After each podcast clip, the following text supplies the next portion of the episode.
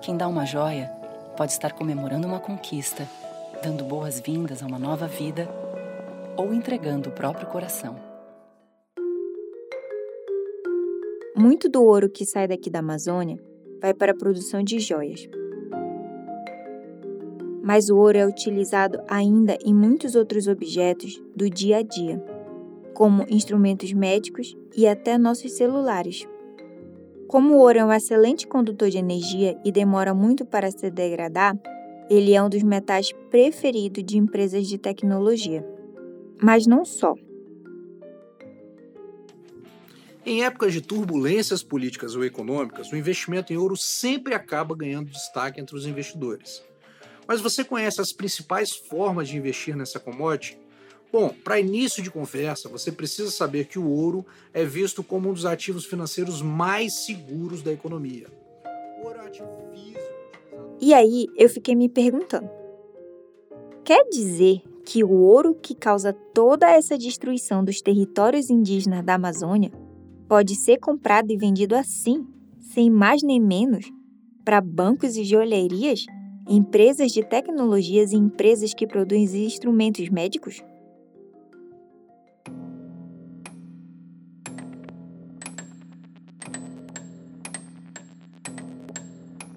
Eu sou Priscila Tapajoara e esse é Um Rio que Mudou de Cor.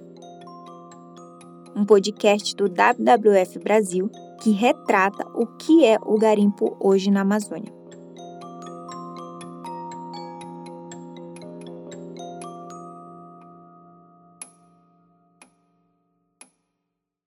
É muito complexo, muito difícil hoje para quem adquire ouro atestar ou ter certeza de que aquele ouro é um ouro de origem legal. Quem está falando aí é o Procurador da República, Paulo de Tasso Moreira Oliveira, que trabalha no Ministério Público Federal aqui em Santarém, às beiras do rio Tapajós, no Pará. Ele está à frente de diversas investigações envolvendo o combate ao garimpo ilegal e as ameaças de garimpeiros a indígenas.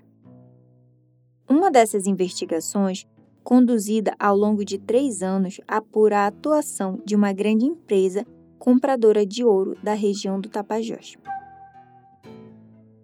Ela reúne uma série de provas sobre a fragilidade da regulamentação e da fiscalização das atividades garimpeiras. E em nota no site do Ministério Público Federal do Pará, fala-se em um, abre aspas, completo descontrole da cadeia econômica do ouro no Brasil, fecha aspas. Nós identificamos falhas muito graves do Estado brasileiro na parte de regulação que acabam por fomentar essas ilegalidades na cadeia de produção e circulação de ouro de garimpo. Esse metal tão valioso é alvo de um esquema ilegal na Amazônia, que movimentou 70 milhões de reais. Numa ponta estão os garimpeiros, na outra, empresas autorizadas a negociar no mercado de ouro. Como você vê agora na reportagem Como é que acontece hoje? A pessoa que tem uma quantidade de ouro vai a um determinado estabelecimento e diz, simplesmente afirma, sem nenhuma comprovação, que esse ouro tem origem numa área com título regular, expedido, permitido, autorizado pela Agência Nacional de Mineração. Indica um título ok, um título correto, e com base nessa simples declaração, esse ouro acaba sendo adquirido como se fosse um ouro de origem lícita. É o chamado esquentamento do ouro, ou seja, dá ares de legalidade a um mineral de origem criminosa. São brechas que permitem, por exemplo, que o ouro extraído em terra indígena entre no mercado institucional de ouro e vá parar em joalherias internacionais ou mesmo no Banco Central. A fraude consiste nisso, em indicar uma procedência legal a um ouro extraído ilegalmente. Já já a gente volta com o Paulo de Tasso. Mas antes, vale a pena ouvir um pouco mais sobre os diferentes momentos da produção do ouro no Brasil hoje. Bom, a cadeia produtiva é uma metodologia, né? Então ela não existe na realidade. Ele é, na verdade, um método de visualização do percurso pelo qual o ouro é, passa para chegar até o consumidor final. Essa é a Débora Gonderberg, ela é especialista em conservação do WWF Brasil e tem pesquisado as dinâmicas do garimpo na Amazônia. Como diz a Débora, a ideia de cadeia produtiva é uma imagem, como numa corrente.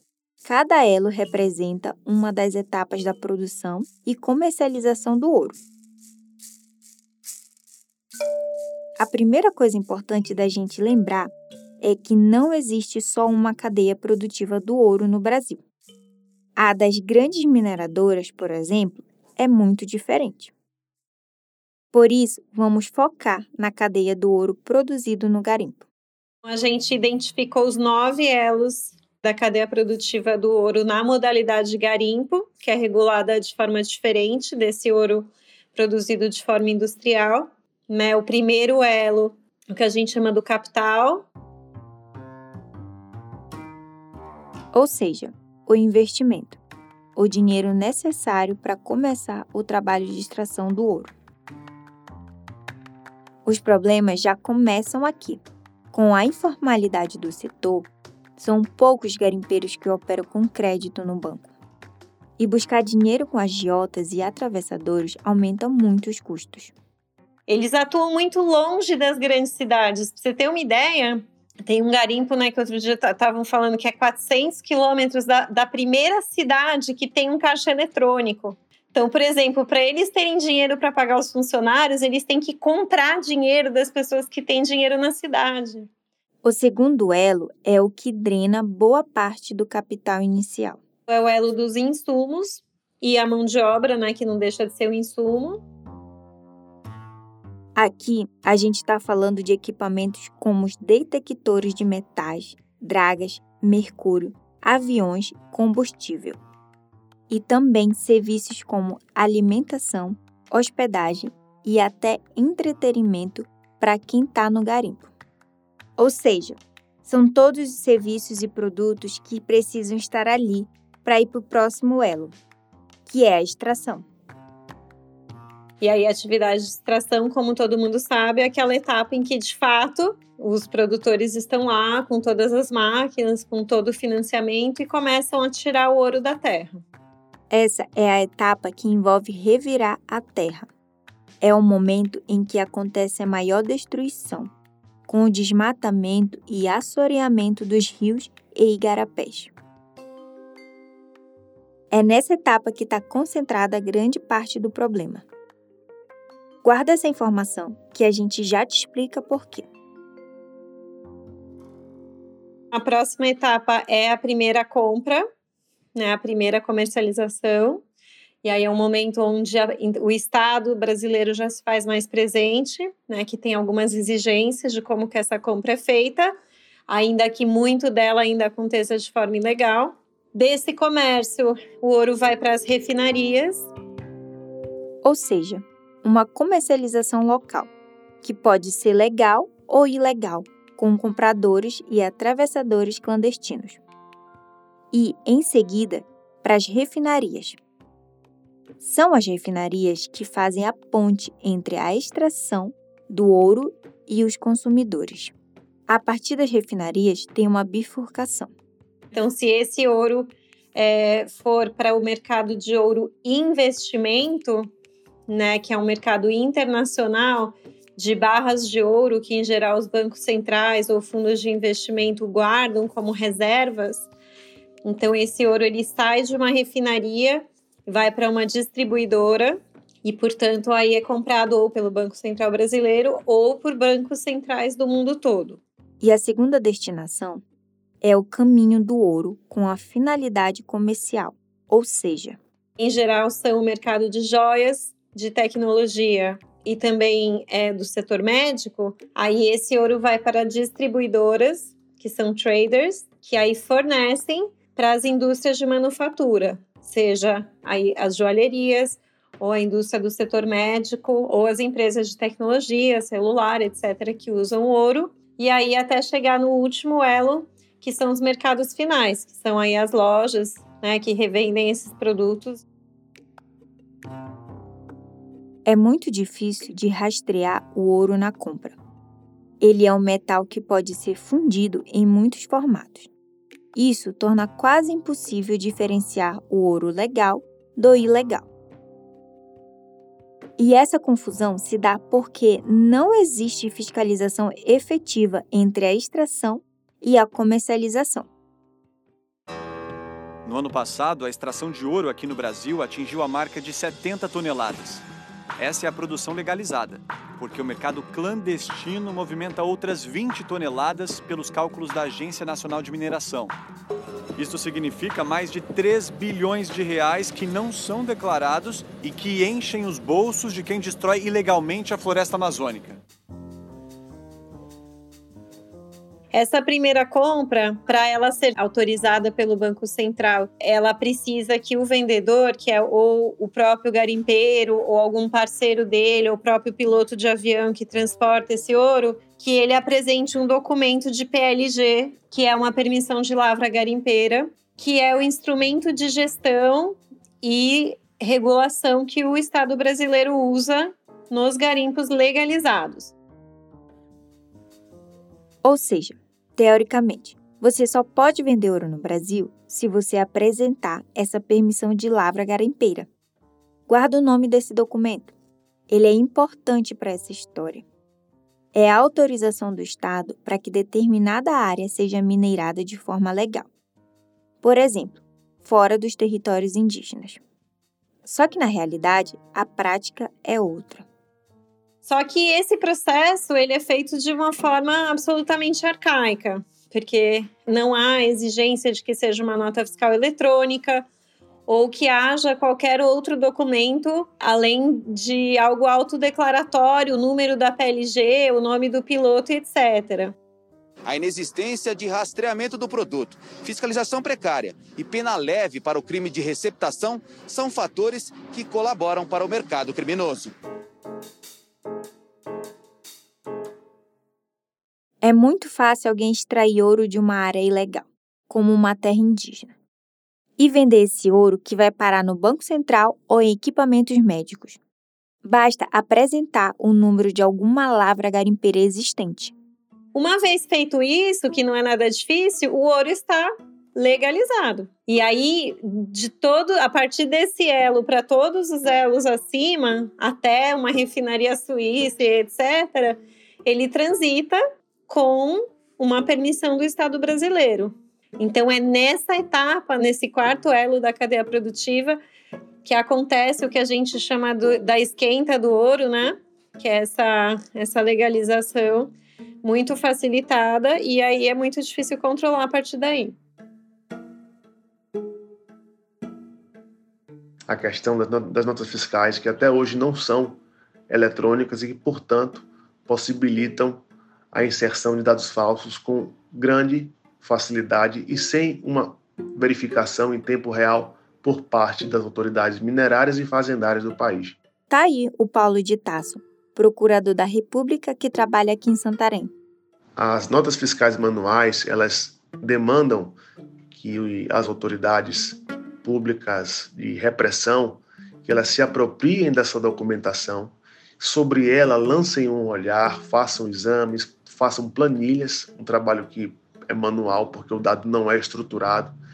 E dessa forma, a verificação, a identificação de ilegalidades acaba sendo uma tarefa extremamente onerosa para as agências que fazem esse controle.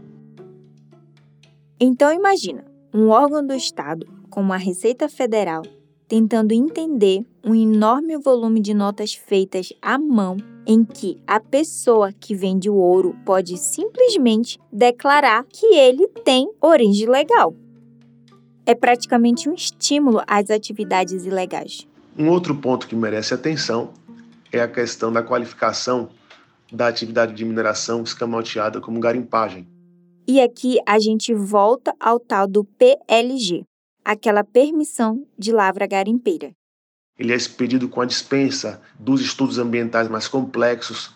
Não se exige normalmente o estudo de impacto ambiental para se obter esse título, e por ser um título, portanto, mais barato, é, mais fácil de ser obtido, acaba atraindo para o setor uma série de atores que têm possibilidades de emprego de máquinas sofisticadas. Para a gente entender bem, são os empreendedores de porte industrial que usam essa permissão de lavra garimpeira para fazer a extração do ouro. E dessa forma, eles não precisam fazer estudos de impactos ambientais, apesar de todos os danos que o garimpo tem feito ao meio ambiente, às populações indígenas e ribeirinhas.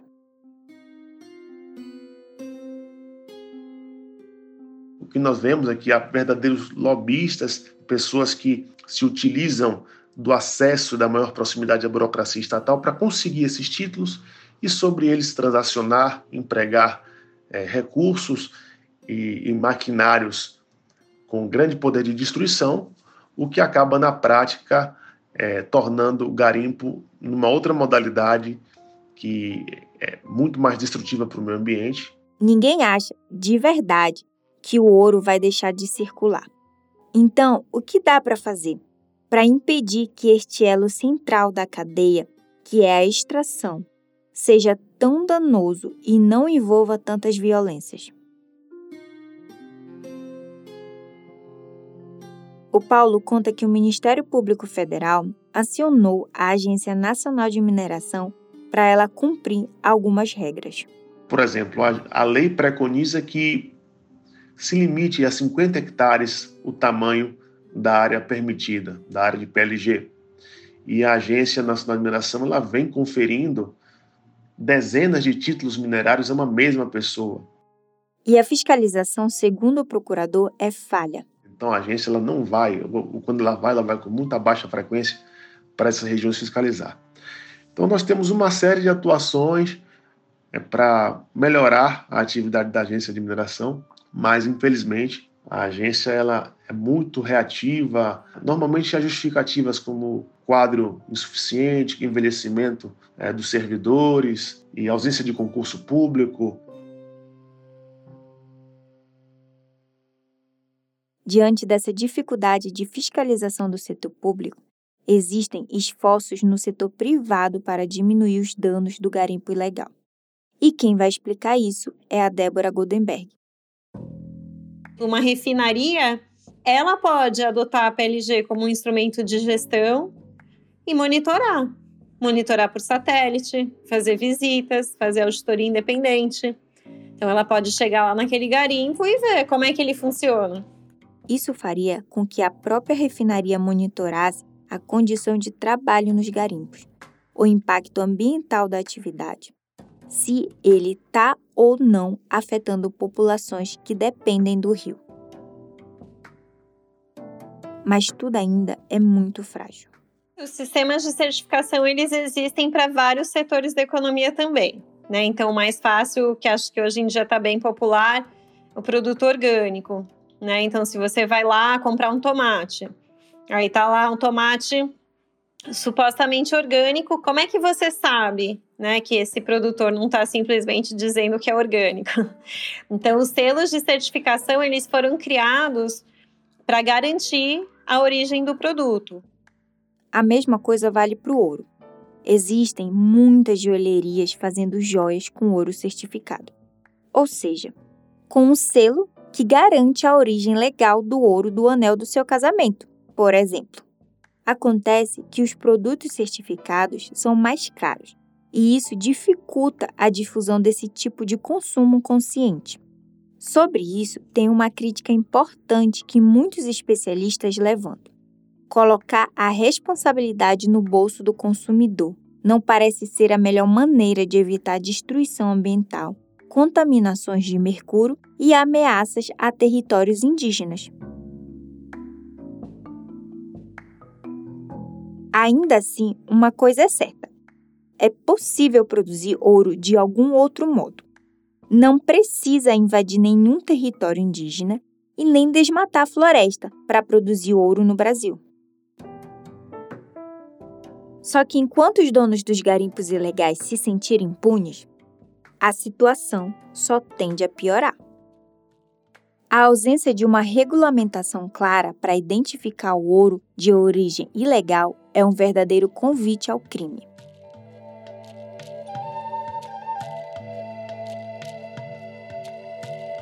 Esse foi um rio que mudou de cor.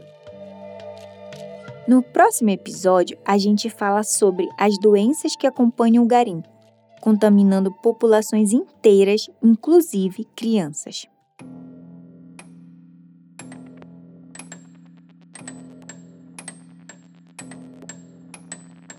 Assine o podcast no seu tocador preferido para não perder nenhum episódio. E se torne um aliado para barrar o garimpo em terras indígenas. Acesse chagasdogarimpo.com.br e faça parte.